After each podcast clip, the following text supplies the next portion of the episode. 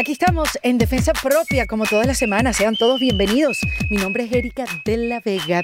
Y yo no sé si ustedes han escuchado esa frase tan trillada que es, empecé de cero, comencé de cero.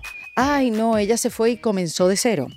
Bueno, esa es un poco la historia de mi invitada de hoy, que por cierto, llevan meses pidiéndome que la traiga para acá en defensa propia y bueno, se me hizo muy difícil porque ella viaja mucho y tiene muchos compromisos y entre otras cosas, pues por eso me tardé en traerla. Pero aquí está, Michelle Lewin, que es, yo sé que voy a coincidir con muchos de ustedes, es uno de los nombres más respetados del mundo del fitness. Ella, de ser una mujer normal, con un trabajo normal en Venezuela, pasó a ser una diosa, una, una estrella del fitness a nivel mundial, que junto a su esposo Jimmy han creado pues un negocio próspero y único que incluye planes de alimentación, rutinas de ejercicio, marcas de ropa deportiva, jeans, fajas moldeadoras, tienen un libro, equipos de gimnasio para la casa, viajan por el mundo dando esta masterclass de Strong Zumba, complace a millones de seguidores tomándose fotos en este tipo de eventos, ha salido más de 30 portadas de revistas desde Sport and Fitness hasta Her Muscle and Fitness y Ironman. Tienen más de 13 millones de seguidores en Instagram. O sea, es una locura lo que es eh, Michelle Lewin o la marca Michelle Lewin hoy en día. Claro, esto no fue un día para otro, eh, esto fue poco a poco. Ella comenzó hace ya unos buenos años a moldear su cuerpo, a entrenar, a, bueno, cambió su alimentación y comenzó a compartir sus progresos en Instagram. Ojo, cuando Instagram no lo usaba nadie y así logró pues darse a conocer en las redes sociales porque también fue una de las primeras que comenzó a utilizar las ventajas del Instagram. Todo esto ella me lo cuenta con detalle en esta conversación que tuvimos en los espacios de WeWork en Brickell City Center donde también hablamos de cómo el divorcio de sus padres definió su futuro, hablamos de cómo ha tenido que luchar contra la timidez para poder hablar en público porque es súper tímida. Me contó sobre la verdadera razón del por qué se dedica a lo que hoy se dedica, cómo comenzó este gran negocio que hoy lleva su nombre, cómo también ha impactado en su contenido todos estos cambios que han habido en las redes sociales, lo importante que ha sido Jimmy, su esposo, en su carrera.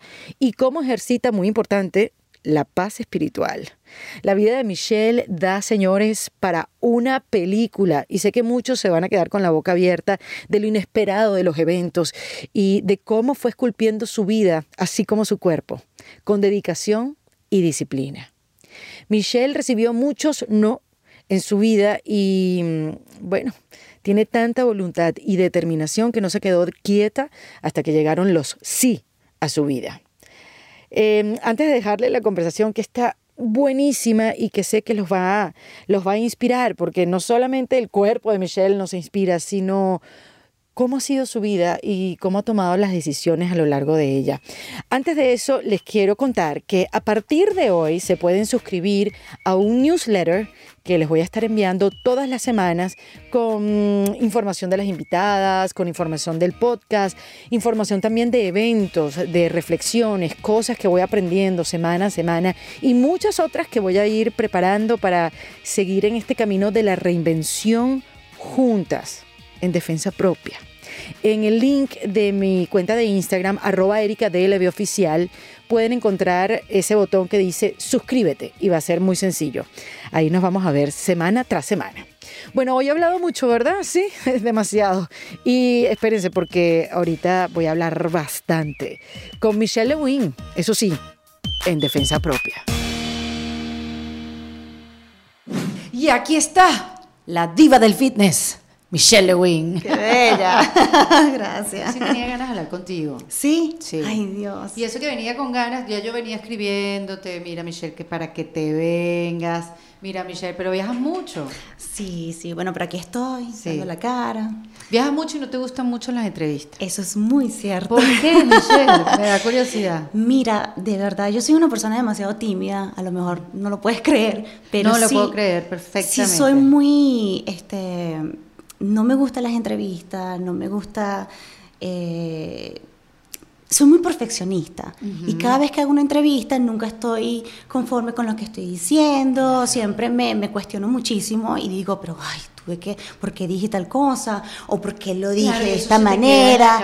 Entonces, sí, me juzgo demasiado buscando una, una perfección que, bueno, somos humanos y la perfección no existe, ¿cierto? Totalmente.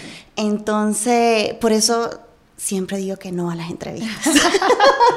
Pero además que es, es parte de tu trabajo, o sea, sí. y, y- y bueno, de, de promocionar tu marca, Sí, de hacerla sí. crecer. Sin duda, eh, mira, la vida te da mucha- muchos, muchos obstáculos que vencer y esto es una de las primeras que yo, te lo juro, odio, Ajá. pero me ha tocado, me ha tocado, Claro. me ha tocado hacerlo, me ha tocado porque pues de, de- tengo negocio, tengo que explicar, tengo que hacer entrevistas, pero no es algo que me apasiona y que yo te Si digo, pudieras "Sí, mandar a Erika". Jimmy, que Jimmy vaya. Exacto.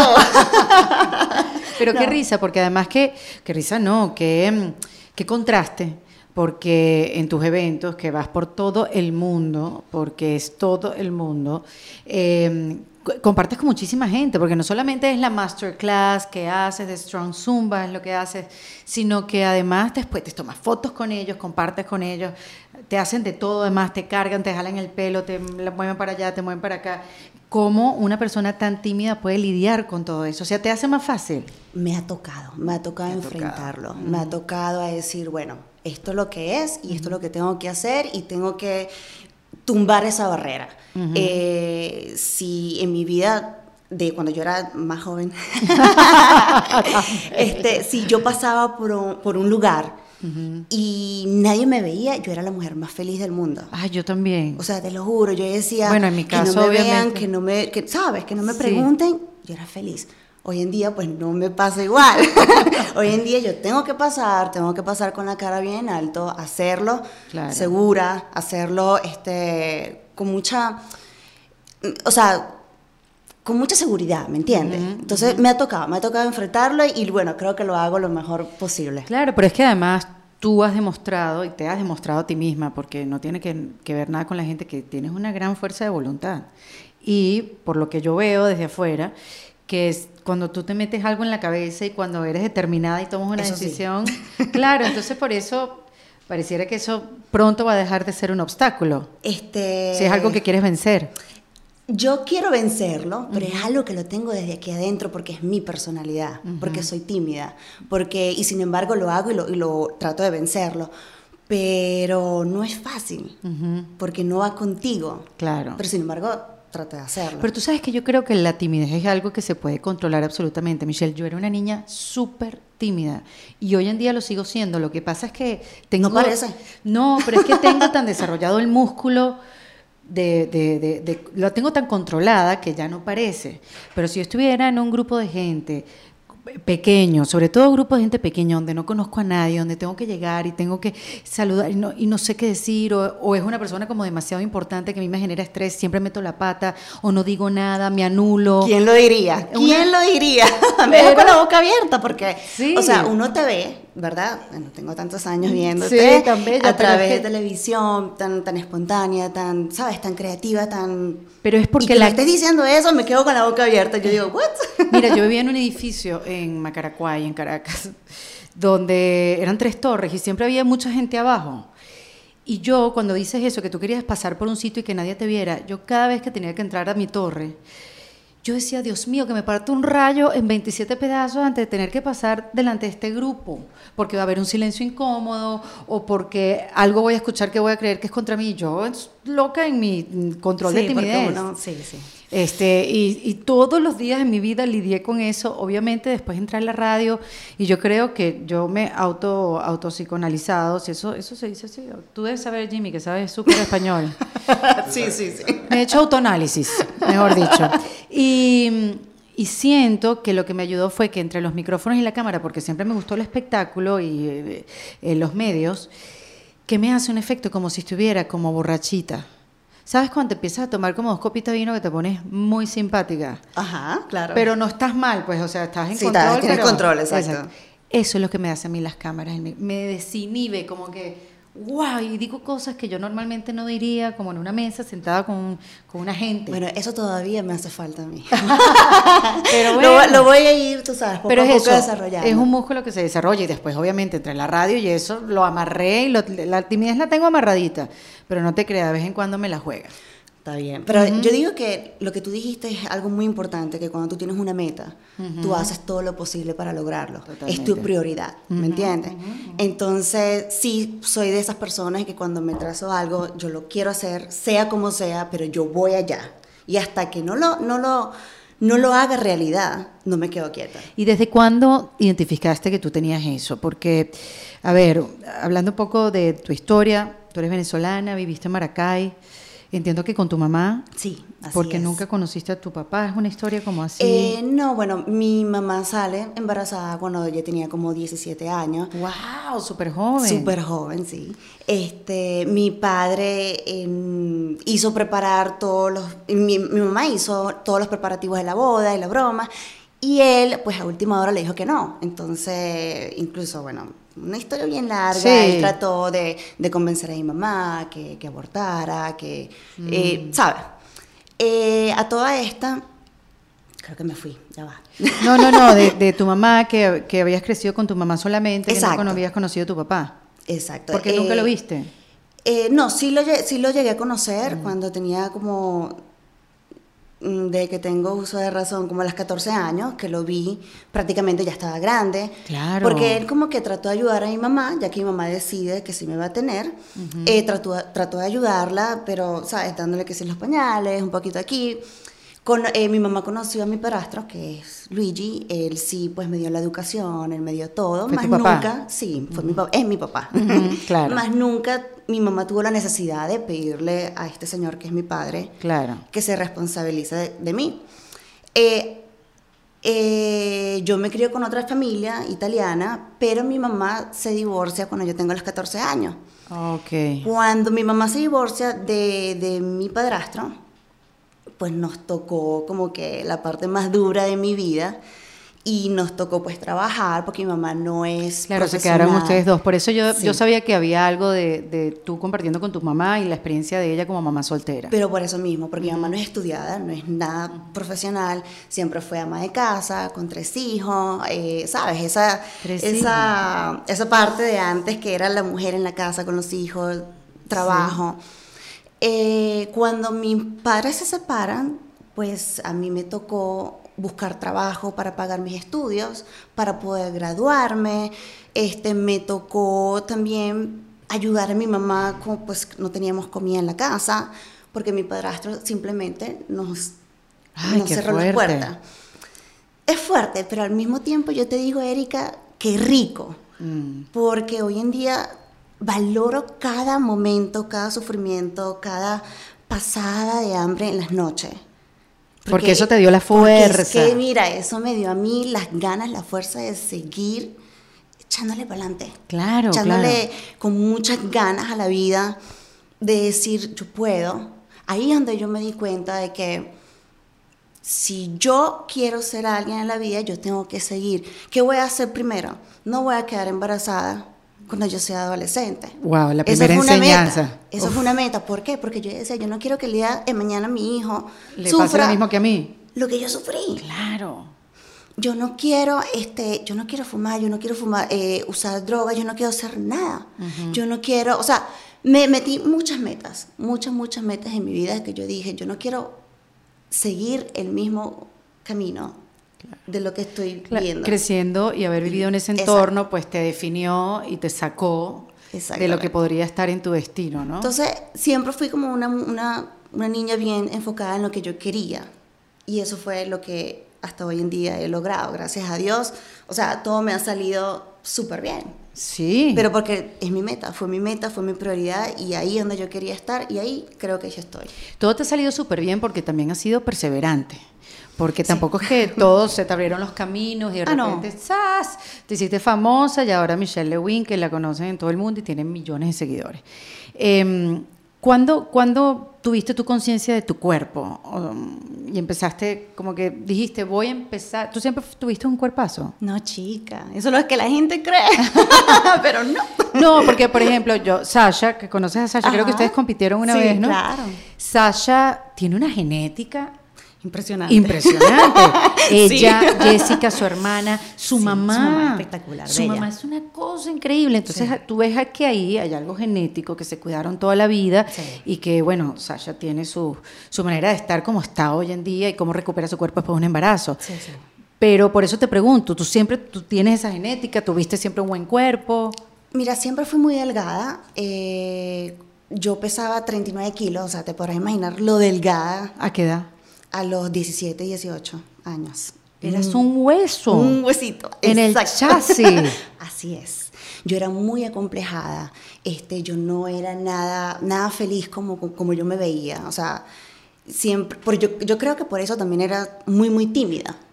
Porque es que yo no quería que nadie, nadie, nadie supiera cómo yo, yo me veía. Claro, que nadie se diera cuenta del- de, de De lo, lo- fea que eras para ti.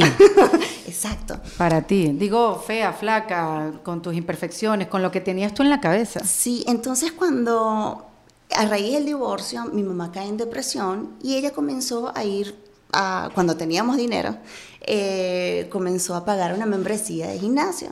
Y yo con mi madre siempre he sido muy apegada, o sea, yo era de que me iba de fiesta, de rumbas en las discotecas con ella, No puede ser. te lo juro. Y Qué hasta dormí, y no me da pena decirlo, dormí por- con ella hasta los 24 años. o sea, imagínate. ¡Qué consentida! Sí, sí, yo sí. Ay, qué risa, qué divino. Entonces, claro, yo siempre tuve una conexión con mi madre todo el tiempo. O sea, pasamos mucho, mucho. ¿Tú eres la mayor, la Yo menor? soy la mayor. De los tres. De los tres. ¿Y los otros tres, los otros dos son varones? Eh, eh, una hembra y un varón. Ok. Sí. Eh, pero también tengo otros hermanos por parte de mi papá, mi papá, de verdad. Ok. Ok.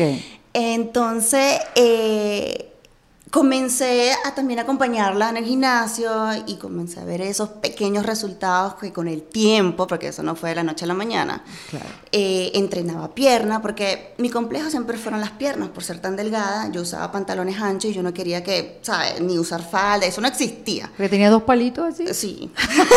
sí. Eh, le, le di tanto entusiasmo al gimnasio. Comencé a ver ese pantalón que me quedaba cada vez más ajustado.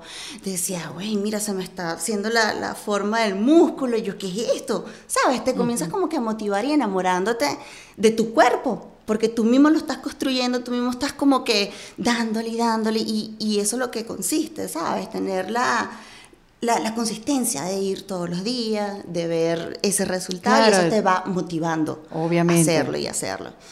Eh, digamos que antes entrenaba, pero salía del gimnasio y iba a comer pizza, hamburguesa, porque es que yo quería aumentar. Bueno, claro, y además eras súper joven. A esa También, edad se come todo eso. Exacto. Y ni se nota. Y más si eras tan flaca. Exacto. Entonces, claro, sí podías ver que era un cuerpo que entrenaba, pero al mismo tiempo era un cuerpo.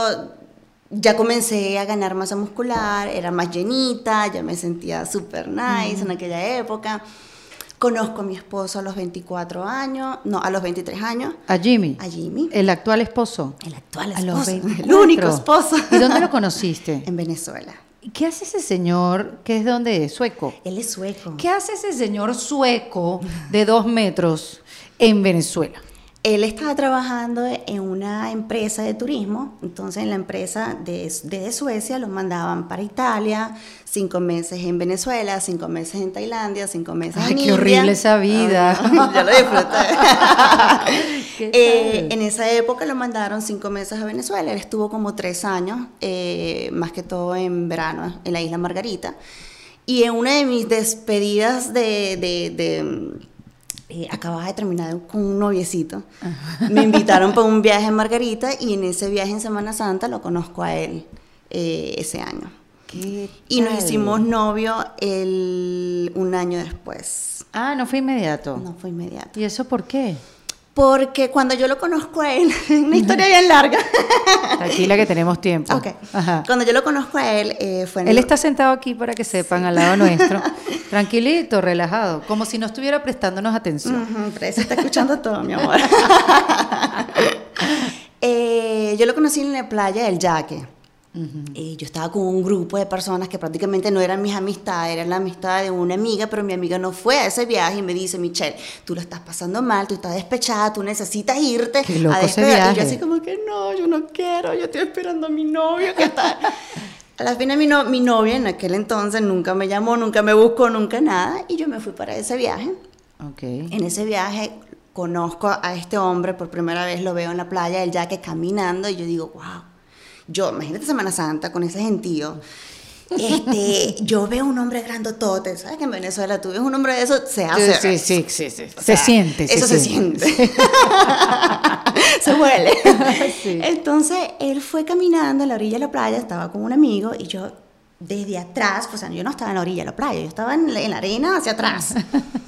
Y yo veo un hombre tan grande y yo digo, wow, qué bello ese hombre. Y yo me lo buceo. Yo digo, "Mm, ok.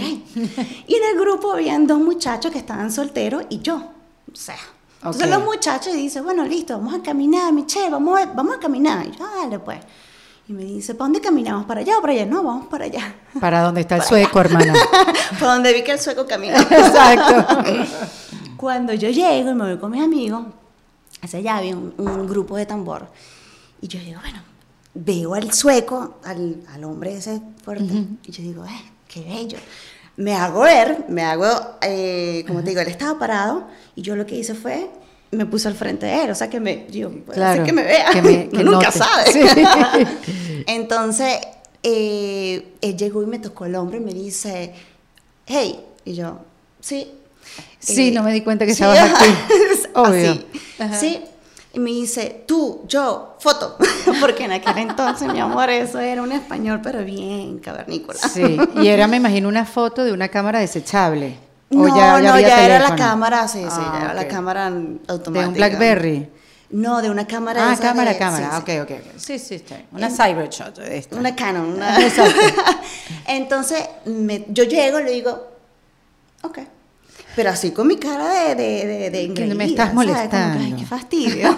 y por dentro me estaba muriendo. Qué divino ese, ese momento de Ay, fingir de las es mujeres. Somos. Somos las mejores. Es increíble. Es como si alguien nos cuenta. hubiera enseñado. Sí, eso, es un, ese, eso lo tenemos por dentro. Exacto. Entonces, cuando de repente nos toma, mi amigo me toma la foto, yo le digo, hey, pero ya va, toma mi foto también. Entonces él como que, "Hmm, ok, nos tomamos y tenemos la- esa foto en las dos cámaras, No igualita, la misma pose, todo. Él Por favor, va. sube esa foto a Instagram. Ya le subí, creo ¿sí? Ay, la voy a buscar. Entonces, ese mismo día, listo, él se fue con su foto, yo me fui con mi foto, y yo, wow, lo logré, tengo la foto con el fuerte. Eh, en la noche, nos vamos todos para una discoteca, y yo estoy haciendo la cola para entrar a la discoteca con mi grupo, me tocan otra vez el hombro y me dice, hey, You. no, hey, así. Porque yo no sabía nada de inglés. Entonces Ah. me dice, ¿tú conoces esta chica? Y yo, sí. y eso fue todo. Entramos a la discoteca, él estuvo toda, toda la noche buscando, tratando de, de tener contacto conmigo y a mí me dio miedo. Porque yo digo, o sea, porque este hombre me persigue, porque iba al baño, salía del baño y él estaba afuera. Claro. Este, yo estaba bailando y de repente él estaba al frente. Y yo le dije a, mi- a mis amigos, no me dejen sola. Ya está, sí, sí, Porque sí. ya, o sea, Ya está bueno. una cosa es, tú sabes, pero me sentía como presionada, como que no, ya, no me gusta. Acosada, dilo. Acosada, exacto. No, claro, sí. Lo que pasa es que aquellos que no han visto a Jimmy, vayan a la cuenta de Michelle. Y, y mírenlo, es súper alto, con sus buenos músculos, se intimida. Se intimida. Entonces, hasta que él se me acercó y me dice, por favor, eh, no me, me dijo, eh, hey, ¿tú tienes teléfono, número? Y yo, no. Oh, ok, ¿y cómo contactarte? Exacto. Y yo, no sé, ¿correo? Y yo, ok, michelle543hotmail.com. Hotmail. sí, imagínate que ya Qué belleza. Él llegó así, michelle543hotmail.com y se fue. No lo vi en toda la noche. Y yo dije. "Ay, este hombre seguro está borracho, como, o sea, no lo anotó. Ah, whatever. Pasé la Semana Santa, la mejor Semana Santa de mi vida. Llegué a Maracay, a la misma rutina, al trabajo, ¿sabes? Sin novio. Sin novio, la no depresión llamó volvió otra vez. Exacto. Este cuando de repente me meto en el Messenger y suena la, la ventanita, la de... "Tilín". Hola. Y yo... Hola, ¿cómo estás? Y yo, bien, ¿quién eres? Jimmy. ¿Jimmy qué? Jimmy, el de Margarita. Yo, ¡oh! ¡Hola! Estuvimos en contacto por un año. No te lo puedo Por creer. Messenger, después salió Facebook, le hice abrir una cuenta de Facebook, estuvimos en contacto. Ahí sí le di mi número de teléfono. Claro, ya En está. un año yo tuve un novio, entonces después duré exactamente un año con ese novio. Cuando Tú estabas en Maracay y él en Margarita. él- no, él se había ido para Italia. Ah, Macues. Porque acuérdate que era cinco meses aquí, cinco meses allá, entonces él Claro. estaba en Italia. Y él en Italia, algo muy curioso que él decía, si yo quiero una mujer como Michelle, yo necesito aprender el español. Esto es una película, Michelle.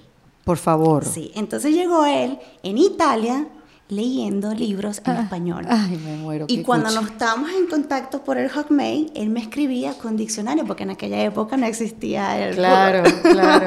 Entonces él agarraba el diccionario, me escribía y así estuvimos en contacto por un año. Y tú no estudiaste inglés. No. ¿Verdad, Michelle? ¿Viste? ¿Viste? ¿Viste Bueno. lo, lo bello que fue Jimmy? Cónchale. ¡Qué belleza! Bueno, Entonces- él también entonces está demostrando que cuando se le mete algo en la cabeza, en este caso a alguien, también es determinado. todo, sí, mi amor. Entonces, bueno, eso fue lo que pasó. Yo duré un año con este novio. Él le tocaba, la compañía lo mandó otra vez a Venezuela. Justamente cuando él viene a Venezuela, yo termino con este novio y en Facebook él se da cuenta que digo soltera. Entonces me vuelve y me escribe y me dice, hola, soltera. Y yo, sí, bueno, cosas pasan. Ajá. Ah, ok, te invito para Margarita si quieres este fin de semana. Y yo así como que, oh, shit. No, bueno, no, no está fácil, ¿no? Por más que conozcas a alguien. No, no, ya va, otra- yo no lo conozco. Exacto. Acuérdate. Por Messenger te iba a decir. Oh, es, es difícil, esa parte fue muy Podrías difícil. aparecer flotando tu cuerpo Mira. en el mar. Y si te digo por qué me arriesgué, exacto. Este, cuando yo llego y le digo, oye, ya va, porque yo trabajo, y en aquel entonces... ¿En qué trabajabas, Michelle? Trabajaba como relacionista pública en una clínica de Maracay, Clínica Lugo de Maracay. Una clínica. Clínica. de- Clínica, de- sí, sí, de... Ok, o- sí, hospital, hospital, enfer- enfermos. ajá, no, porque puede ser una clínica, no sé, facial, una clínica spa. Una... No, lo de enfermos, sí, sí. ah, ok. Entonces, era, era- en esa época era un trabajo súper estable, o sea, ya yo estaba, era un sueldo, eh, para él yo sé que no es nada, pero para mí y en Maracay era bien, o sea, Claro. algo seguro. Yo le digo, mira, yo trabajo, y a veces me toca de lunes a lunes, el otro fin me toca de lunes a sábado y así, o sea, déjame ver, este fin de semana sí tengo, pero ya va, no te doy como que, no te digo que sí el todo, espérate. Yo tenía que preguntarle a mi mamá. Claro. O sea, yo le decía, mami, Qué bueno que tenías esa confianza con tu mamá. Oh, de, sí, de sí. poder hablar esas sí, cosas. sí. y yo creo que yo estoy con Jimmy es gracias a ella. Ah. Porque cuando yo llego y le digo a mi mamá, a toda esta yo estoy esperando que mi mamá me diga que no, que estás loca, tú no lo conoces, ese es un hombre que tal. Claro. A toda esta mi mamá me dice, ah, yo le digo, mamá, tú sabes el chico fuerte, el de la foto que me está invitando para Margarita. Y me dice, "¡Ah! claro, hija, vaya. Y yo así como que, no me vas a decir que no. Claro, tú estabas buscando algo que te, que te detuviera. Porque es peligroso. Sí. O sea, y yo ya, eh, verico, llegué, me fui para Margarita, pasé el fin de semana con él, la pasamos súper chévere. Este, duramos, eh, eso sí, me fui de viernes en la noche y me regresé el domingo. O sea, eran Ok. unas horas. Horas nada más. Unas horas. Lo hice tres fines de semana. ¿Qué tal? Después de los tres fines de semana, él me dice, Michelle, este, el último fin de semana que la pasamos juntos, me dice, ok, Michelle, esta es la última vez que nos vamos a ver, yo me toca irme para Italia a trabajar. Eh, fue un gusto. Y yo así como que, oh, ok. ¿Qué? ¡Ay, te sale otra vez! Otra vez. Qué desgracia, chica. Cuando pasan como un mes, ya él estaba en Italia, yo recibo una llamada, yo me acuerdo clarito, yo estaba en la oficina, y él me decía, Michelle, yo te voy a proponer algo, pero yo quiero que tú lo pienses, no tienes que contestármelo ahorita, pero ¿qué te parece si tú te vienes a Italia a vivir conmigo tres meses? Porque tres meses es lo máximo que tú puedes estar como extranjera en Italia. Claro. Y yo, "Shit, no, mira, yo tengo un trabajo seguro, yo no puedo dejar todo, o sea, Claro, yo tengo una vida, una familia. no puedo, o sea, no creo tres, tres meses, no puedo, no creo. Claro, por el corazón te estaba gritando, sí, Sí, vete no. Llego, le digo a mi mamá, le explico, verga, mami, ¿sabes qué? Jimmy me está invitando para Italia, pero tres meses, ¿cómo hago? Váyase. Qué bella tu mamá. Pero si yo no lo conozco, y si ese hombre me secuestra, me quita los órganos, los vende, o, y te lo juro, me prostituye, qué sé yo, Claro, nunca claro. sabe. o Todavía sea, tenías dudas de ese tipo. Total, porque yo decía, sí, una cosa es compartir tres semanas Claro, en tu en país. tu país, en tu idioma, o sea, cualquier cosa usted agarra y... Claro. ¿sabe? Pero en, en otro país que no es tuyo, que no conoces, Sí, que no sí, manejas la moneda, que no manejas el idioma, es muy fuerte. Sí, la verdad que era una decisión difícil de tomar. Muy difícil. Sin embargo, bueno, gracias al apoyo de mi mamá, ya ok, me voy. me fui y no me arrepiento de lo que hizo. O sea, me pasó los tres meses más maravillosos del mundo. Este, Qué éxito, qué maravilla. ¿Y, después de ese viaje, cuánto tiempo después ustedes se casaron? a los 10 meses. Ahí mismito, Ahí claro. Qué historia tan increíble. Y ahorita, bueno, ya tenemos como ya 10 años juntos. Y 10 años que trabajamos juntos, que hacemos todo juntos. Porque él es todo, él es tu entrenador personal, él es tu agente, tu cameraman, tu motivador, Todo. Mi Es- apoyo. es tu apoyo. Y mi es apoyo 100%, impresionante. Y eso yo lo he visto mucho como en esta época, como, y, y muchas historias, las que me han contado aquí en Defensa Propia, son de estas mujeres que la idea, por ejemplo, de lo que ellas hacen hoy en día fue su esposo, o quienes la apoyaron para montar un negocio y diseñarlo fue su pareja. En tu caso, trabajas de la mano con Jimmy, porque muchas veces dicen, no, ese podcast de Erika que es femenino, solo para mujeres. No, aquí aplaudimos al hombre cuando nos ayudan, porque evidentemente los necesitamos Sí, lo también. No es que, necesitamos. ay, somos poderosos y lo podemos todo. Sí, podemos hacer muchas cosas, pero la manera de pensar de ellos también nos ayuda y nos impulsa. Claro, total. Claro, cuando están de tu lado y cuando de verdad quieren que crezcas, ¿no? Exacto. Porque, bueno, están los que no quieres que crezca y ahí es- ese es el momento, Ese agarrar es tu avión machismo, esa es la parte y devolverte a Italia. Sí.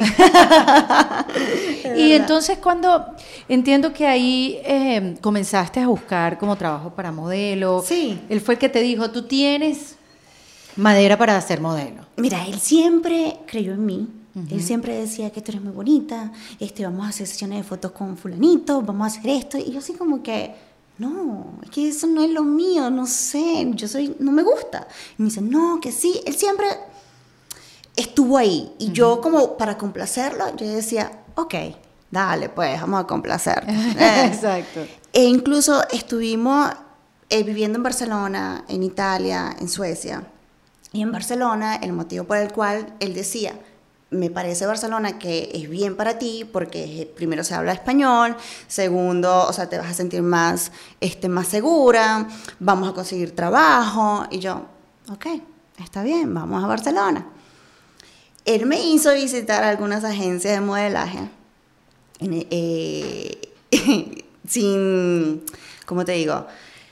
Llegamos, tocamos puerta, él mandaba fotos a las agencias. Cuando llegamos decía, decía la chica o, o la que estaba encargada de la agencia, decía, uy, pero, mm, ¿y qué es eso lo que tú tienes ahí? Y yo, ¿qué? ¿Refiriéndose a qué? A las pecas. A las A las pecas. Esa fue la peor de todas. O sea, todas me cerraban las puertas, todas me decían como que no, a mí no me interesa que tú seas bonita, nosotros nos queremos, son mujeres altas, delgadas, pasarela, tú no eres eso. Y yo, ok. Llegábamos a otra agencia y me dice, ¿qué es eso lo que tú tienes ahí? Y yo, esto, pecas. Pero yo estoy emocionada, pecas. Exacto. y me dice, uy, no, qué asco, tú tienes que quitarte eso, porque que eso, eso no se ve muy bien en la piel. Hay tratamientos, te puedo recomendar tratamientos. Mentira, qué Sí. duro. Y me dice, ¿y sabes qué? Esto no es tu mercado. Yo nunca había escuchado eso de las pecas. Nunca. Tampoco. No, pero aquí en Estados Unidos es también un poquito fuerte. Sí. Después te explico. Ok. Este, ella me, ella me dijo, el de las pecas, me dice, este no es tu mercado. Es que nosotros no estamos interesados en cara bonita, estamos interesados en mujeres altas y muy, muy delgadas. Claro. Este, tu mercado es Miami. Vete a Miami. Ok. Vete a Miami, allá sí es más tu estilo, allá sí puedes conseguir más trabajo. Yo salí ese día llorando. Pero no es para menos. Llorando y Porque brava con mi esposo. Exacto. Lo quería matar. Yo decía, esta es la última vez que yo, es- yo recibo una indignación de esta. Porque yo no estoy para que me estén diciendo que asco mis pecas. Primero, a mí me gusta. Y segundo, o sea, esas son mis pecas. Entonces, Claro, y él por, por entendió culpa de él, como que tú estabas pasando por este tipo de Sí. experiencias que tú no estabas buscando, no era algo que, que no era, te- que era no tu sueño ni tu Exacto, meta. Exacto. Entonces yo estaba, la agarré fue con él. Yo le decía, Claro. no, para, o sea, yo no sirvo para esto, yo no soy para esto. Y me dice, bueno, vámonos para Miami. Y yo, ok, vámonos a Miami, vacaciones, chévere. Cuando llegamos a Miami, yo me encantó Miami. O sea, yo dije, wow, me gusta, sí, yo quiero. Pero tampoco es muy fácil decir, aquí yo quiero estar y aquí yo me quedo. Claro. No, viene el problema de la visa, los papeles, estar legal, hacer todas las cosas para poder quedarte tranquila en este país. Esa- por lo menos para empezar a trabajar. ¿no? Exactamente. Entonces, eh, por eso fue una de las razones, razones por el cual yo comienzo a competir es porque ya había tenido algunos contactos con algunos fotógrafos y ellos me habían sugerido como que si tú te conviertes en un atleta eh, de bodybuilding aquí en los Estados Unidos es mucho más fácil para conseguir los papeles y estar aquí legal. Yo no te lo puedo creer. Michelle, que eso determina Sí, mi- toda mi tu futuro. carrera y Sí. todo tu futuro, Sí. pero se me paran los pelos. Ya. Entonces, claro, a toda esta yo digo Porque tú no hacías ejercicio en esa época, por más que... sí hacía ejercicio, pero, no, era algo que me, como que, listo, no, no, no era, es como que, no sé, Hacías ejercicio para mantenerte. exacto, punto. ni mantenerme, era como, porque igualito iba y me comía una pizza, una hamburguesa, lo que sea. Entonces cuando eh, yo llego y comienzo como que, ok, si esa es la única manera de poder quedarnos aquí en Estados Unidos, vamos a hacer lo posible. Primero yo pedí la visa de O1, porque ya yo tenía algunas portadas de revistas, algunas cositas que había hecho, por eso pedí esa visa. Ok. Después, para pedir la residencia, me convertí en atleta. Comencé a competir, este, comencé a cambiar ya mi dieta, mis entrenamientos, logré ya un cuerpo más fit como ¿Cómo te fue en esa primera competencia? O sea, te lanzaste y que, bueno, vamos a darle, ok. ¿Cómo es esto? Tres sentadillas, cuatro squats. Mm, Yo pensaba que era así, chica. Pero no. Mi esposo siempre me dice, Michelle, si tú vas a competir, tú tienes que bajar las piernas porque la tienes muy grande, muy musculosa. Tienes que comenzar a entrenar la parte de arriba, tienes que hacer dieta, tienes que hacer cardio. Pero tú sabes cuando tienes a la persona, sea tu mamá, sea tu esposo, sea alguien de confianza que te diga, no lo hagas, no lo hagas, no lo hagas, más lo haces. Sí, claro. Eso es lo que me pasó a mí en la primera competencia. Cuando mi esposo me decía, yo te recomiendo que hagas dieta, yo más comía para llevar la, la contraria. La contraria. Te recomiendo que hagas cardio, porque si vas a competir tienes que estar más definida. Yo, ah, pues, me ponía brava con él. ¿Y Era- por qué será? Una Ay, rebeldía. es como una rebeldía. Estabas harta también un poco de ese paseo por agencias de modelos. Sí, no sé, era de todo un poco. No me gusta tampoco que me estén diciendo lo que tengo que hacer. Sí, que te estén presionando, sí. Porque crea el efecto contrario. Y acuérdate que mi esposo viene de una cultura sueca, donde quizás esa cultura choca mucho con la de nosotros, porque él en vez, o su español tampoco le ayuda mucho, porque cuando él me decía, este, tienes que hacer cardio. Cardio ya. Exactamente, Sí. no es lo mismo que te diga, mi amor, mi vida, yo te recomiendo que hagas cardio, porque mira este claro. cuerpo, ese cuerpo se logra haciendo cardio de esta manera, así, así, así. Claro. Pero si te dice cardio ya, tú dices no. Eso no me funciona. pasó, eso, eso fue lo que me pasó con él. Al principio, esas eran nuestras peleas. O sea, nunca peleamos de nada, pero lo que sí peleábamos, que sí, como decía las cosas, y a toda esta yo como que, ok, tengo que entender, no es su Claro. idioma, quizás no me lo quiso decir de esta manera, respira, paciencia, y bueno.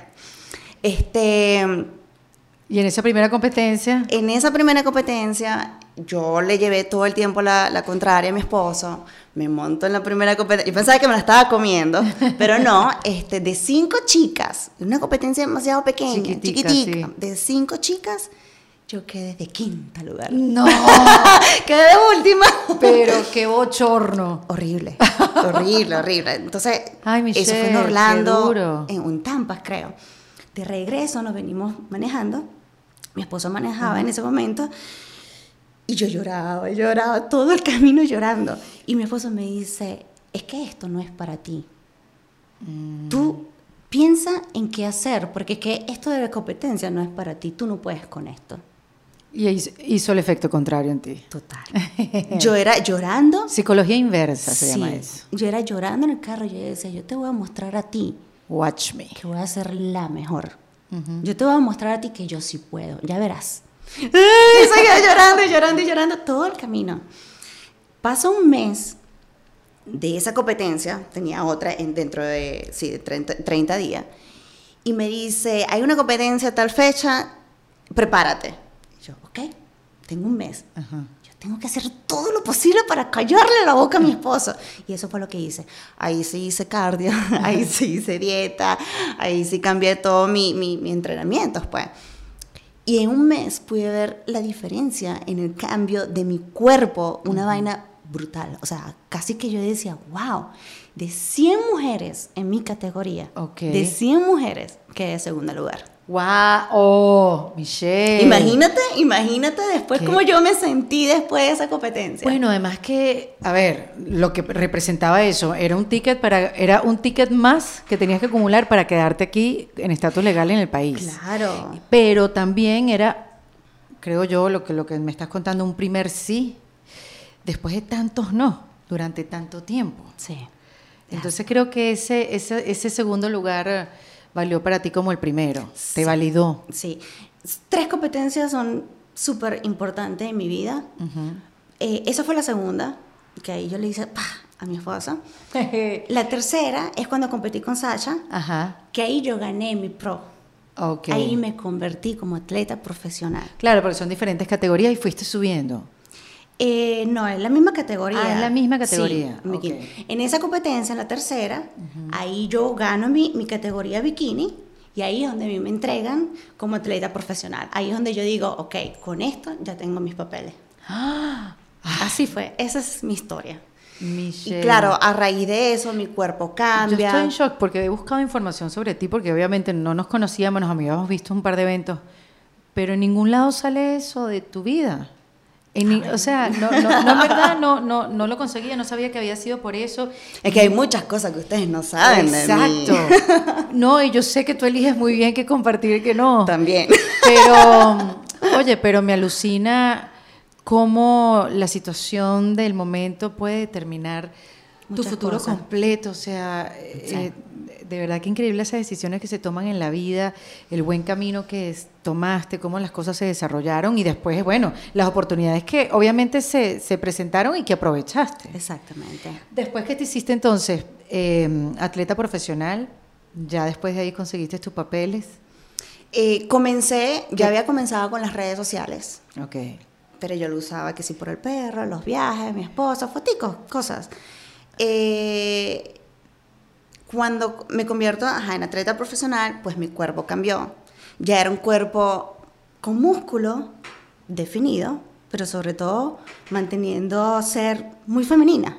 Porque en aquella época el bodybuilding eran mujeres grandes, musculosas, con venas hacia afuera, o sea, era no existía ese cuerpo femenino con músculo, pero pequeño. Sí. ¿Me entiendes? Sí. ¿Qué es lo que pasa? Que en ese mismo momento, cosas o que me tocaba, no sé, aparecieron las redes sociales y yo comencé a mostrar ese cuerpo.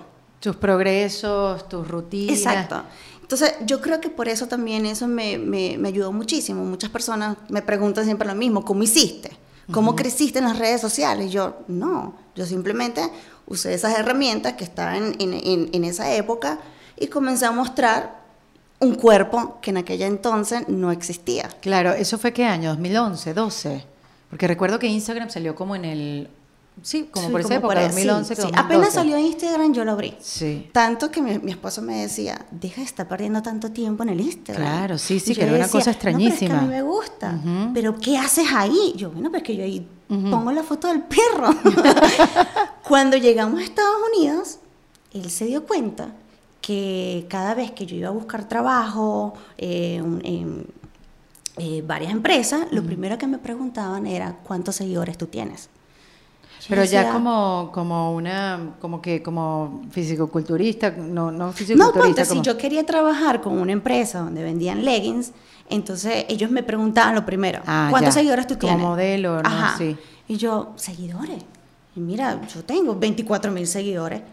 Mm, ok, pero es que nosotros estamos trabajando con fulanita que tiene 100 mil, la otra 200 mil. Pero en esa época no habían muchas y además ese crecimiento que tú dices, realmente se le aplica esa palabra que a la gente le da piquiña, pero realmente era un crecimiento orgánico. Total. Ahí no habían ads que comprar, ahí no No, había cómo hacer el truco de comprar seguidores, ¿Tú sabes cuál comprar era el likes. truco? Postear algo que llamara tanto la atención en tan poco tiempo para que esa foto o ese video fuera a popular page, Claro. que esa foto o video durara tres horas y po- eh, podría ser vista Por eh, más gente. por todo el mundo. Por el mundo entero, por el mundo claro. entero. Claro. Entonces, cada vez que pasaban tres horas, esa foto la tumbaban y tú tenías que postear otra cosa para que si tenía la misma reacción, iba a Popular Page. Así yo agarré mis seguidores. Michelle, qué barbaridad. ¿Haciendo qué? Los selfies. Ujú. Los selfies mostrando el cuerpo definido, Claro, atlético. Claro. Eh, después me di cuenta, oh, los videos de entrenamiento de glúteo le gustan a las mujeres. Veo comentarios, etiquetas entre una. Ok, vamos a hacer más videos de o sea, de fuiste descubriendo qué era Sí. lo que te decían, qué les gustaba. Así funcionaba el Instagram Claro. en aquella época. Hoy en día, pues ha cambiado. Y ahorita que mencionaste a las mujeres, eh, me llama la atención que las mujeres querían ver más y que no había como, como cierta cosa como que, bueno, ya para esos, esas fotos en traje de baño, ya para. Sí. ya para esos selfies, o sea, ¿qué pasa? Mira, es dependiendo también. O sea, una cosa es mostrar en tus redes sociales hasta un cierto límite. Ujú. Yo, yo cuido mucho, es como una barrera tan, tan, tan liviana. O sea, que si te pasas, perdiste. Pero tienes que- si muestras, tiene que ser algo muy sutil, algo no vulgar, no caer Claro. a lo vulgar. Siempre estuve como que, ok, muestra mi cuerpo, pero tampoco voy a poner un ángulo de mi cuerpo que se ve ya vulgar. Claro. Porque para eso, sí, llegan los seguidores, seguidores hombres. Pero yo no necesito seguidores hombres, yo lo que quiero es motivar a las mujeres Claro. de mostrarles a ellas que sí se puede. Y desde esa competencia, primera competencia de bikini, hasta, hasta, no sé, hasta sacar tu primer producto, que creo que fueron las fajas. No, O fueron los equipos para la casa. Tienes ahora un montón de cosas. Tienes una línea de suplementos, de ropa para hacer ejercicio, ropa casual también. Tienes Sí. accesorios. Yo compré una faja tuya, muy buena, por cierto.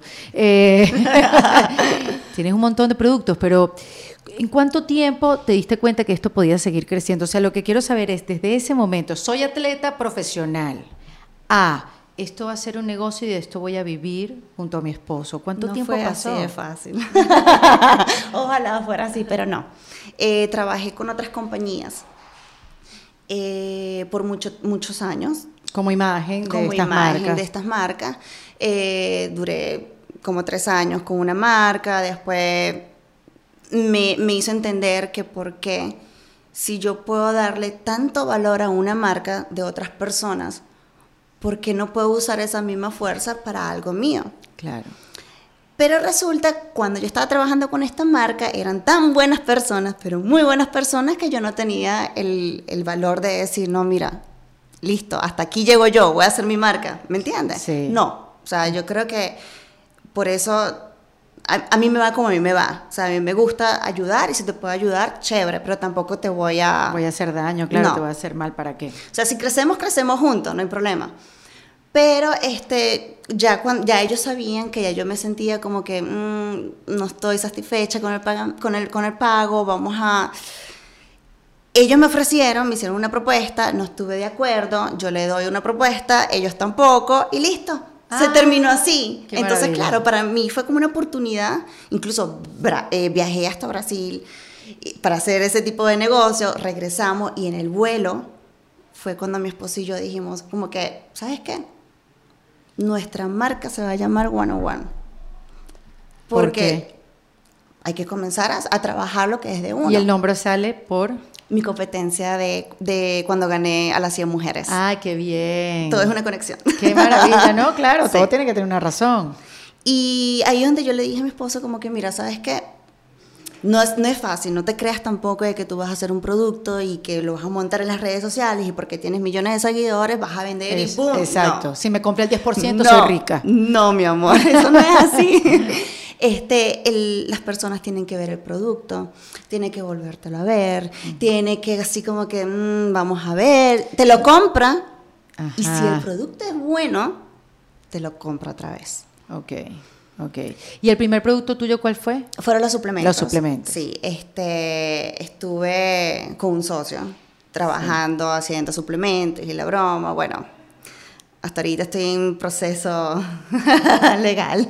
Ay, qué Eh, cosa. sí. Bueno, es parte también de, Sí, sin duda. de este mundo de emprendedores y de crear tu propia marca, porque tampoco uno sabe y te tienes que asociar con los que supuestamente saben. no todo el mundo son buenas personas. Y no todo el mundo es buena persona. Así es, es. lamentablemente así. Por eso, eso que te pasa no es a la primera persona que le pasa. Con, con esa historia, yo creo que podríamos hacer un podcast con historias de gente Ay, que se asoció Ay, y que mi le fue amor. mal. Aquí no se termina nunca. Sí, sí, sí. Y entonces como, y, ajá, los suplementos. Ok, vamos a ponerle un lado porque los suplementos están, estamos con los abogados. Eh, ¿Cuál fue el segundo producto? El segundo producto fue la plataforma, súper bien. Este, La- el app donde tú tienes todas las rutinas de ejercicio. Exacto, después viene el, el app que se llama Fitplan, es un, un app maravilloso y que a las personas les ha encantado. Eh, ¿Por qué? Porque sale todos mis entrenamientos, todas mis rutinas, sea en la casa, en el gimnasio, al aire libre, te explico cómo hacerlo, eh, es muy fácil de hacer, o sea, de verdad, Aquí en Estados Unidos las cosas del entrenador funcionan de otra manera. No es como en nuestros países que tú vas a un entrenador, bueno, te ayuda. No, aquí si tú no le pagas a un entrenador, Dios, son carísimos. y son súper caros. Entonces, es una manera también de poder ayudar a las personas porque hay mucha demanda de que me dice, yo quiero que tú me entrenes, pero yo no puedo entrenar a todo el mundo. Entonces, vamos a hacer una cosa, vamos a hacer una app donde salen todas mis rutinas, donde te explico cómo se hace el ejercicio y cuáles son tus metas. Yo te puedo ayudar a través de ese app. Ok. Por eso fue que hice el app de, de- de ejercicio y el app de nutrición, porque también tengo otro app de nutrición. ¿Y que se llama cómo? Mi plan. Ah, ok, Meet Plan y Fit Y Fit Plan. Plan, Muy yes. bien. Y en esa aplicación estás tú sola, es tu aplicación. Eh, ahorita es una aplicación que están diferentes atletas Ok. en, esa, en, en ese app. Atletas con cierto rango, ciertas eh, credenciales. Exacto.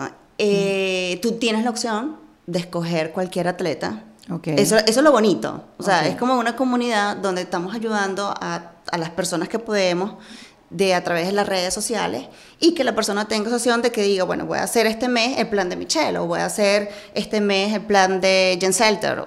¿Y cuándo llegaron los eventos, Michelle? ¿Cuándo, cuándo? Porque, a ver, tú ponías tus fotos, tú hacías tus selfies y, y bueno, nada, estabas como alejada de la gente, muy cómoda en tu casa haciendo tu ejercicio en el gimnasio. Pero cuando vienen los eventos con esta cantidad de gente, me imagino que el primero para ti fue abrumador, porque eso es lo que pasa con las redes sociales, sobre todo los primeros que comenzaron a trabajar, dígame estos youtubers que hacían sus videos en el cuarto de su casa viviendo con su mamá, de repente iban a un evento y veían 100 mil personas locas por tomarse una foto con este youtuber. Es fuerte. Sí, es fuerte es que me porque, imagino que era un shock, tuvo que haber sido un shock para ti. porque tú estás haciendo algo que a ti te gusta a través de un teléfono, de a través de una cámara. O sea, yo hacer ejercicio es tan normal, es como que wow. Pero cuando me tocaba ir a este tipo de eventos, me, me tocaba con personas a enfrentarme con historias que me llegaban a mí muchas veces, llegaron y lloraban y decía, wow, tú me cambiaste la vida, gracias a ti, tú me salvaste la vida, yo me estaba muriendo de anorexia o yo bajé por ti 30 kilos, o sea, son cosas, historias que al principio yo quedaba como que... ¿Cómo ¿por yo puedo qué? impactarle la vida a alguien? ¿Cómo así? ¿Cómo De que esa yo manera. te ayudé? Porque tú me estás diciendo eso. Después, poquito a poquito, comencé como que a enfrentarlo y decir, oh, wow, ya va, yo estoy haciendo algo bien sin querer, te lo juro. Sin buscarlo. Porque sin buscarlo, porque no era mi sueño. O sea, qué bonito es decir, yo quiero ayudar a las personas, yo quiero hacer, ¿sabes? ¿Qué querías hacer tú, Michelle? Eh, mis planes eran ser ama de casa y tener hijos. ¡Qué cuchi! No puedo. 33 años, bueno, soy ama de casa.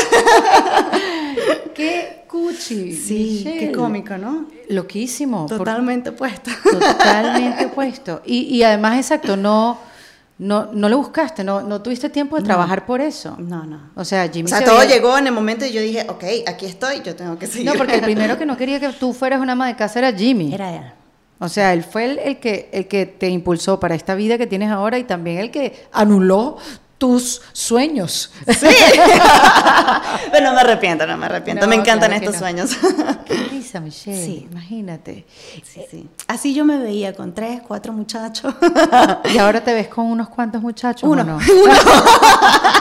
Tienes tres perros ya. Tengo tres perros, no, bueno, quién sabe, no sé. La vida da tantas vueltas, mi amor, que uno no No, yo lo sé, pero me llama la atención y por eso te lo pregunto, porque alguien que vive de su cuerpo, que todo tiene que ver con el físico, oye, tomar la decisión de tener un hijo que afecta completamente tu cuerpo, tus hormonas, tu, tu estilo de vida, pues yo, yo creo que es una decisión que hay que pensarla mucho. Es una decisión fuerte, pero yo creo que sí se puede. O sea, tampoco quiero hablar y decir, no, yo sí lo puedo hacer, yo puedo lograr después el cuerpo. No, o sea, también No, todo claro dependiendo que de qué tipo de embarazo tienes, qué sé yo. Pero todavía siguen siendo mis sueños tener hijos. Claro, estás joven, obviamente. Sí, sí. Y te ves con uno porque ya caíste en cuenta. Uy, que- es que mi hermana no, mi hermana acaba de tener una niña demasiado hermosa, preciosa, ¿sí? pero uy, qué trabajo. La escucho y es como que, oh, wow. Qué linda. Qué risa. O sea, y con Jimmy, eh, todos estos años te la has llevado bien. ¿Cómo, ¿Cómo es eso de trabajar con tu esposo? Porque yo te voy a decir, este señor no suelta la cámara, yo te sigo en las redes y yo te he escuchado muchas veces decirle, te- él- tú te estás, tú- mira, tú estás sirviéndote una ensalada, tú te estás tomando un vino en la piscina. O me estoy despertando. Tú te estás despertando, o sea, tú, tú estás bailando twerking en el baño y ese señor te está grabando. Yo te he escuchado decir, ¡qué ladilla! ¿Cierto? Este, ¿cómo, ¿Cómo se la llevan? ¿Cómo se logra tener una relación tan estable como se ve Mira, que la tienen? 10 años juntos y son 10 años que yo digo, wow, qué espectáculo, ¿no? Qué, qué rico poder tener esa, esa fuerza de querer levantarte en las mañanas y ver a la persona que está al lado tuyo y tener esa misma gana de estar con él, a pesar que trabajan juntos, a pesar que entrenan juntos, que viajamos juntos, o sea, hacemos todo. Todo, todo. O sea, no, lo que nos ayuda también es tener mucha comunicación entre nosotros. Tenemos una regla que cuando hay algo que no nos gusta, decirlo. O sea, no te lo tragues, sino dímelo. No importa cómo suene, pero yo voy a entender y yo, ok, es mejor atacarlo de, de- de raíz en el momento. Sí, que acumular. que- que- exacto. es que cuando uno acumula mucho, ya después eso se convierte en algo tan... Tan pesado. Es un pesado, cemento, como un claro. cemento que después para romperlo quizás más nunca se rompe y se hunde esa relación. Exactamente. Entonces, eh, tenemos muy buena comunicación. Tenemos, eh, nos apoyamos mutuamente. Él me escucha, yo lo escucho. eh, todo proyecto trabajamos los dos juntos. ¿Quién es más exigente a la hora de hacer ejercicio? Él. Sí. Sí. Ejercicio, dieta, trabajo. Y sigue, y sigue hablándote así, "Mich- Michelle, ya workout. Yes. O ya, ya, ya soy no, soy ya español. ahorita me dice mi vida, no vas a entrenar hoy. Ay, sí, mi amor, como que sí. Claro, porque yo también me imagino que tus, tus entrenamientos han cambiado a lo largo del tiempo. O sea, tu cuerpo obviamente cambió desde ese día que fuiste atleta profesional y te dieron Sí. tu placa hasta ahora. Sí, sí. ¿En cuánto tiempo, o sea, cuánto tiempo te llevó para tener el cuerpo que tienes ahorita? Bueno, imagínate, desde los 17 años estoy entrenando, tengo 33 años.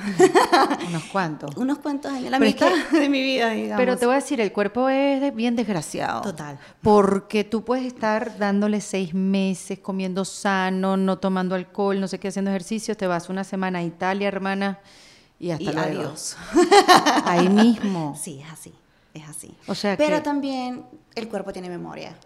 O sea, cuando tú vuelves después de esa semana que estás comiendo de todo, que no haces ejercicio y de repente vuelves otra vez al gimnasio, tu cuerpo reacciona. Pero sí, o sea, es un, es un estilo de vida.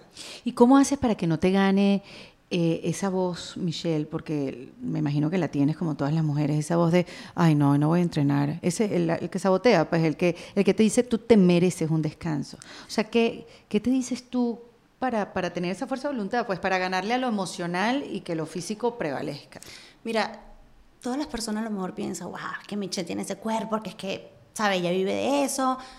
Sí, pero también soy un humano que no todo el tiempo tengo ganas de ir a entrenar, o que me muero por ir a entrenar, o hacer dieta, o no todo el tiempo tengo motivación.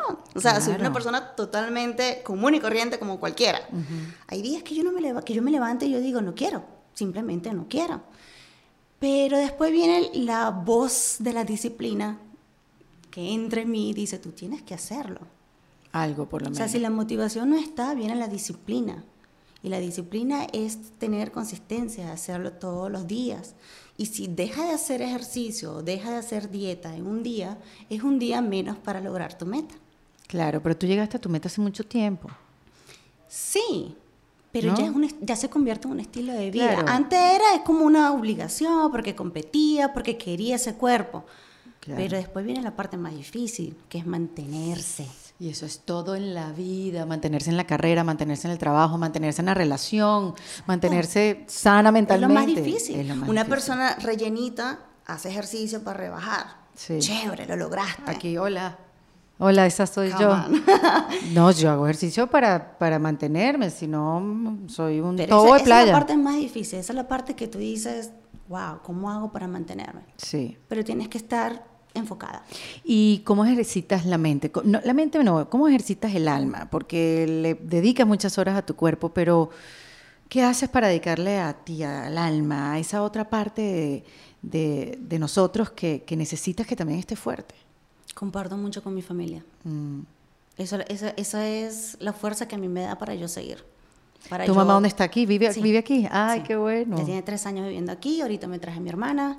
Eh, mi hermana acaba de tener un bebé, eh, ya ahorita te podría decir que estoy disfrutando más esa parte de familia. Acuérdate que yo inmigré a Venezuela hace 10 años porque me casé. Sí. 10 años sola, sola, sola, sola, viajando aquí y allá, sin familia. O sea, ahorita yo puedo decir estar y compartir con mi familia, con mi mamá, con mi hermana, eso me da fuerza, eso me, me, me llena a mí el alma total. Claro. Y ahora todo lo que puedes ayudar a tu mamá, ¿no? Sí, claro. Qué increíble. A mi mamá, a mis hermanos, a mi familia. A toda la familia. Eh, Tú sabes que una vez fuimos a, a un encuentro con Gary Vee. ¿Te acuerdas? Ahí fue que nos conocimos. Interesante esa, esa, reunión. Para aquellos que no conocen a Gary Vee, es como una especie de motivador, CEO de su propia agencia digital. le hace intervention a... Espectacular. Sí, espectacular. Eh, me imagino que muchos lo conocen, pero los que no, yo se los voy a dejar después en el texto que yo voy a poner en el Instagram para que lo busquen, porque muchas veces me preguntan, ¿qué fue lo que tú dijiste? Porque claro, la gente me escucha, nos escucha nosotros conversando, que si trotando, entonces no tienen tiempo de escribir. Gary Vee eh, cuando viene a dar estas charlas gigantes, porque se presenta con Tony Robbins y hace estos encuentros gigantes, gracias a Verónica Ruiz del Viso, eh, él le pidió a Verónica hacer un grupito de personas que fuéramos, estuviéramos en las redes, qué sé yo, qué sé ya. Y nos llamó a ti, estábamos en, Molly Isler, estaba Michael Melamed, un grupo de venezolanos. Ahí fue donde te conocí, conocí a Jimmy y recuerdo que Gary estaba impresionado por tus números, por tu negocio. Jimmy, pues explicándole. Jimmy era el que hablaba, tú no hablabas, por supuesto. No, el inglés. Controlándole tu, tu timidez, chica. ¿Qué cosa con el inglés? ¿Tú nunca aprendiste inglés? Ya va, pero pobre me defiendo, ahorita no, yo sé que te defiende, pero el pobre Jimmy aprendió español, y no solamente español, español venezolano, porque él es uno más. Ay, como nos, y un poco cubano, ya estás. ¿Qué es eso? no, venezolano. Lo digo por Miami, que aquí uno no se salve del acento cubano. Ay, yo a veces uno se le sale a veces. Yo el otro día me dije, mira, ¿para tú vas? Y yo, ¿qué me pasó? Olvídate de eso. sí se pega, se pega. Se pega. Este, mm, pero, ¿qué te estaba diciendo? ¿Dónde nos fuimos? Ah, no ah, del Gary B. Gary, Gary Y ahorita me vas a contar del inglés. Y Gary B te dijo, me acuerdo que se le dijo a ustedes dos, si mañana Instagram se cae, te quedas sin negocio. Sí. Me acuerdo muy clarito. Porque además él es súper tajante y él es súper in your face, eh, te, te, dice las cosas que, que, estás haciendo mal y que qué pasa que no estás haciendo otras. Sí. Y te dijo, ve a tu canal de YouTube Ahí es donde tienes que tener tus seguidores. Ahí es donde tienes que poner tus videos. ¿Y qué pasó con esa recomendación? Como te vuelvo y te digo. yo, pienso que YouTube es como más para personas que son muy espontáneas, que hablan, que tienen, no tienen ese miedo. O sea, pero no, no, no fuiste a tu canal de YouTube a desarrollarlo, sino más bien te desarrollaste tu producto, tus líneas de producto, o sea, empezaste a hacer otras cosas. Sí, lo que pasa es que, mira, tampoco es fácil. Ajá, las redes muchas sociales, cosas. YouTube, Instagram. Porque ustedes no tienen sea, una agencia que los ayude, no, ni todo lo siquiera hacemos operarlo. Nosotros, todo, un todo. full-time Desde el principio, todo lo hemos hecho nosotros mismos. Entonces, tenemos también muchas cositas, que si las empresas, que si los negocios, que los viajes, o sea, Sí, es, es, es mucho. complicado. Yo sé, yo me tengo que poner más. ¿Y porque ustedes no tienen una ayuda? O sea, no entiendo cuál, o sea, ustedes dijeron un día, no vamos a permitir que nadie entre Es en este tiempo, yo creo que ya negocio". es tiempo de tener ayuda. Claro. Entre más crecen, más crecen problemas. Es- Exacto, no, no, no, y necesitas no. más gente. Sí, sí. Lo que pasa que, bueno, él es muy perfeccionista, donde tú lo ves. A él le encanta editar los videos, a él le encanta grabar los videos, o sea, y él entregar ese trabajo a otra, A otra persona persona, es él dice, no, no me gusta. Tú quizás eres un poco más desprendida con sí, eso. Sí, Mm. sí. Pero al mismo tiempo yo, yo lo entiendo, porque entonces si esa persona me está grabando, está editando el video, entonces no es mi ángulo, entonces no me gusta, también caemos en lo mismo. Claro. Vamos a hacerlo nosotros. ¿Me Claro, entiendes? sí, Entonces es como... Pero sí, entre, entre más uno crece, uno tiene que ya buscar la manera de cómo Para que siga repartir el creciendo. trabajo para seguir Y además creciendo. en los viajes, sé que viajas mucho, ahorita vas para Panamá, vas para Brasil, entiendo que tienes una fanaticada en Brasil Sí, sí, sí. impresionante que te... que- Eso es lo bueno de las redes sociales. Sí. Como te digo, en aquella época, cuando comencé la foto, tres horas en Popular Page, cualquier tipo de personas entraban en, en tu cuenta, te seguía. Eh, en mi Instagram tengo, no solamente está pautado a una región, sino es, digamos, un poquito mundial, las redes Claro. sociales mías. Eso es que yo me acuerdo que tú le dijiste eso a Gary Vee. Sí. Me acuerdo Sí, que, que tenía seguidores de todas partes, porque lo que nos pasa mucho a nosotros los venezolanos, eh, que tenemos eh, ciertos seguidores en, en las redes sociales, es que, claro, la mayor cantidad son de Venezuela. Claro, claro. Que no es tu caso. No, no es mi caso. Incluso el- la mitad de, de mis seguidores, más que todo aquí en Estados Unidos, ya la otra mitad ya se distribuyen más que en Europa, eh, en Brasil y en México. México En México. muchísimas personas. Y poquitos así. Mira, ¿cómo está, ¿cómo está Michelle? O sea, cuando tú te ves al espejo, ¿a ti te gusta tu cuerpo? ¿Te gusta cómo te ves? Uno siempre está buscando algo que me gusta.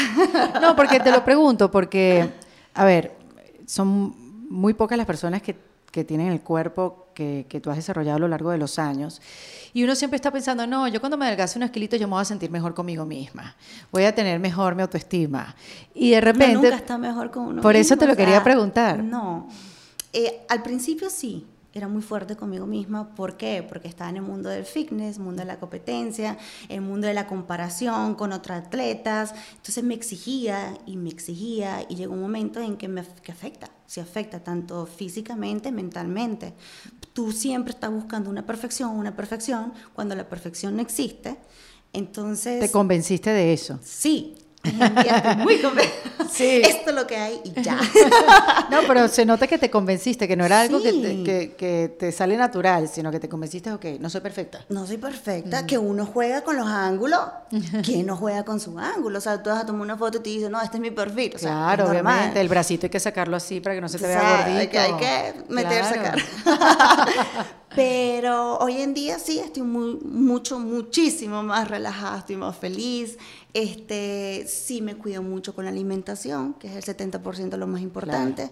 Eh, trato de cuidarme, pero también como cuando me provoca, pero también entreno. O sea, es como que buscar un balance todo el No, tiempo. y a mí me, y lo compartes en las redes. Yo creo que eso también es importante para mostrar que también comes y también Ah, es no, claro. válido, Yo, mi amor, que- yo como bastante. Y hay que salir. Yo no te como a ti. Exacto, y que no, exacto, y que no tiene, que no tiene malo salirse de la dieta, no tiene de malo tomarte una copa de vino.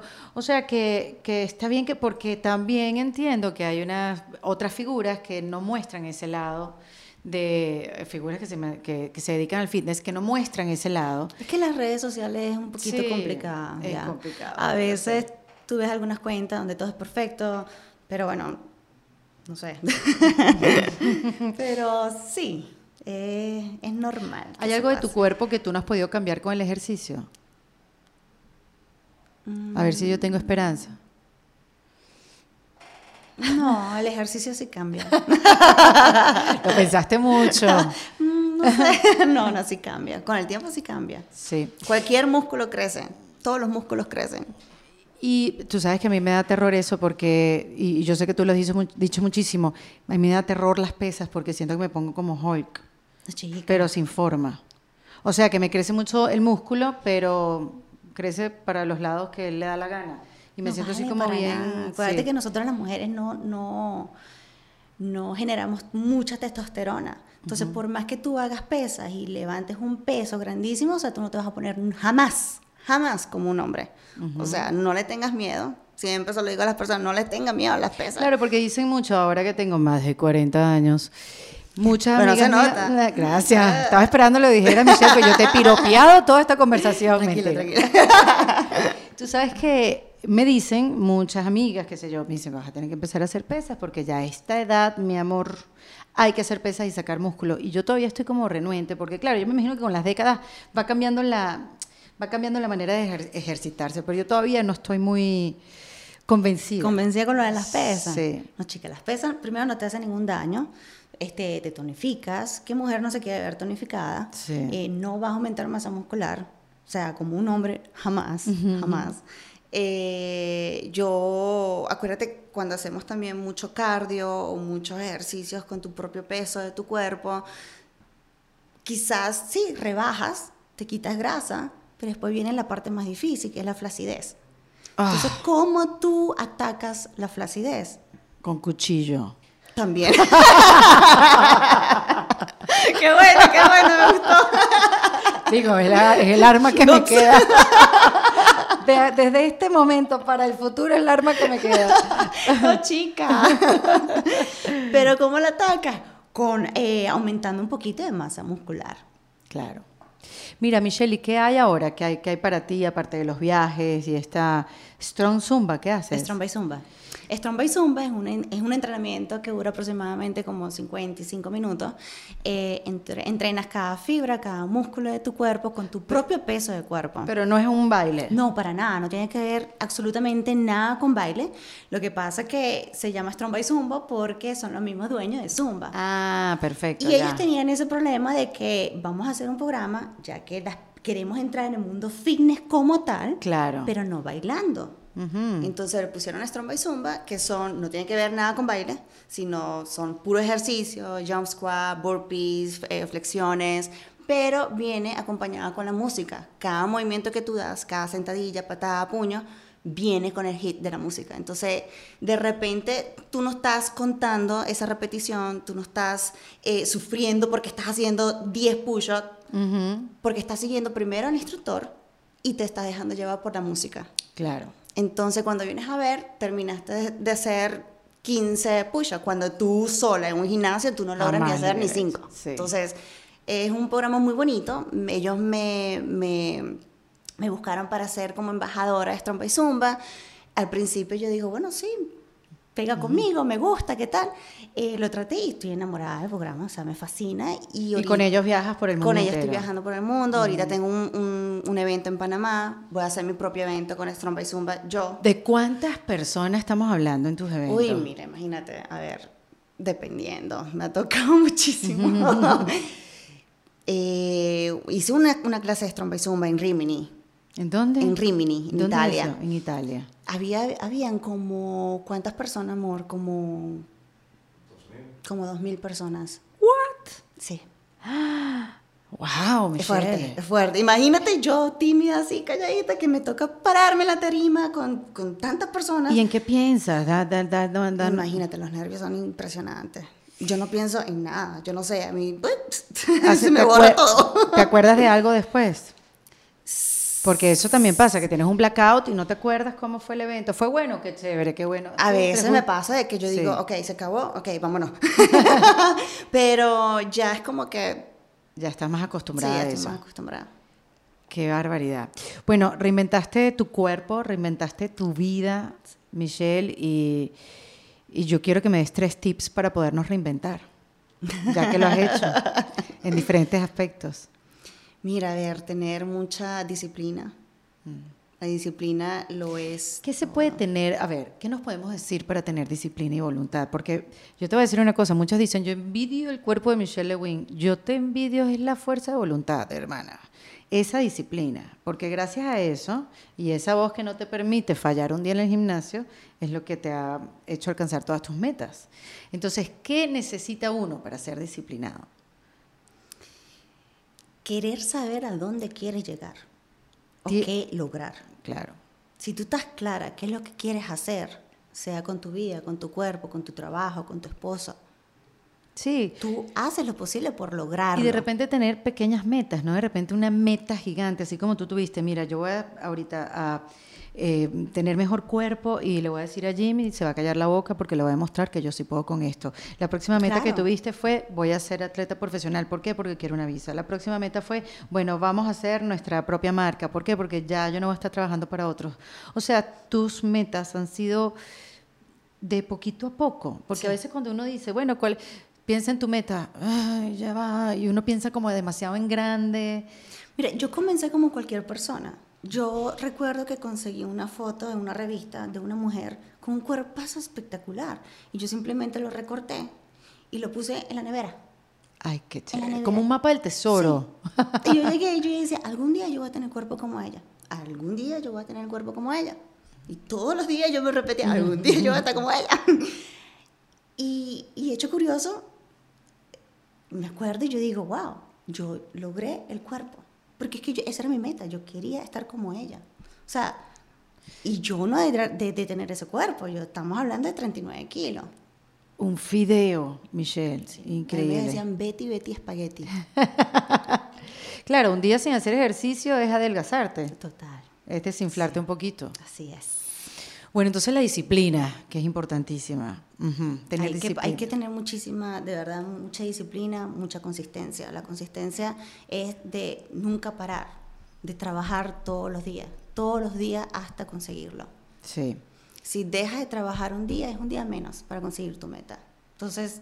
Uf, eso me, me genera una ansiedad que voy de aquí, voy a salir corriendo a hacer algo por mi meta que no sé cuál es. Pero algo voy a hacer. ¿Cuál es tu meta? no, tengo ni idea. Que Matías se gradúe. que por lo menos llegue al sexto grado. tengo que hacer tarea. No, este. Que estamos hablando de mis metas. No, no, no, de los tips. A ver, disciplina.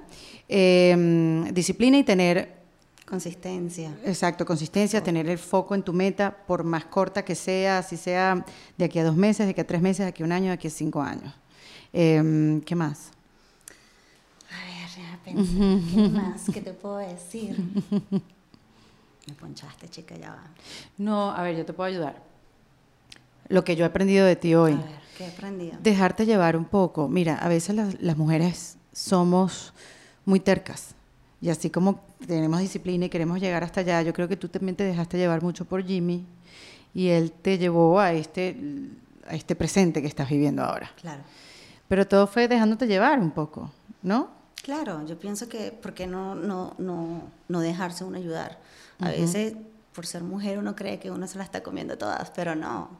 Eh, tenemos también esa necesidad de esa persona al lado que te apoye, que te suba, que te baje que, esté ahí para cuando siempre, cuando caes, porque no creas que yo nunca he caído, he caído muchas veces, pero no importa cuántas veces tú caigas, lo importante es que te levantes y que cada vez que te levantes, te levantes con mucho más fuerza, con muchas más ganas, con, con ganas de comerte el mundo y lograr hacer lo que, lo que te proponga. Me da risa que Michelle diga que con ganas de comerte el mundo. Cuando tú te haces una dieta, pues tú no te comes el mundo. es un chiste malísimo. Un chiste malísimo. Me falta, me falta un sí. Jimmy, ¿lo entendiste? Jimmy, ¿qué? Ok, próximo. bueno, y tercero, ¿qué me puedes decir? Último tip. Para aquellas mujeres que quieren cambiar su cuerpo, quieran cambiar su vida, que quieran... La alimentación la alimentación, claro, tú eras la que me tenías que decir, la alimentación, Michelle. La alimentación. Es el 70% lo más importante. Si tú cuidas de la alimentación, puedes lograr un cuerpo el que tanto deseas. Acuérdate que el 30% yo diría que es la actividad física. Pero si tú te la pasas metido en un gimnasio cinco horas, seis horas haciendo ejercicio, pero sales y te comes una pizza o una hamburguesa, jamás vas a ver resultado.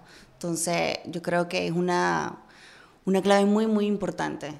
Tener en tu casa lo necesario, lo que te alimenta y productos buenos que saben que te hace bien.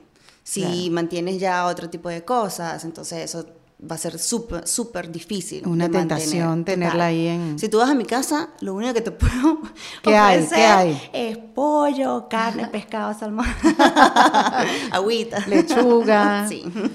Claro, entiendo. ¿Qué alimentos están por fuera, o sea que siempre tiene que estar por fuera. ¿Qué alimentos? O el alcohol, de repente. El otro día me dijeron, para hacer un entrenamiento de no sé qué cuántas semanas, me dicen que en tres meses no puedo probar una gota de alcohol. Y yo, no, señor, eso no es una vida. Qué triste, ¿cierto? Qué tristeza.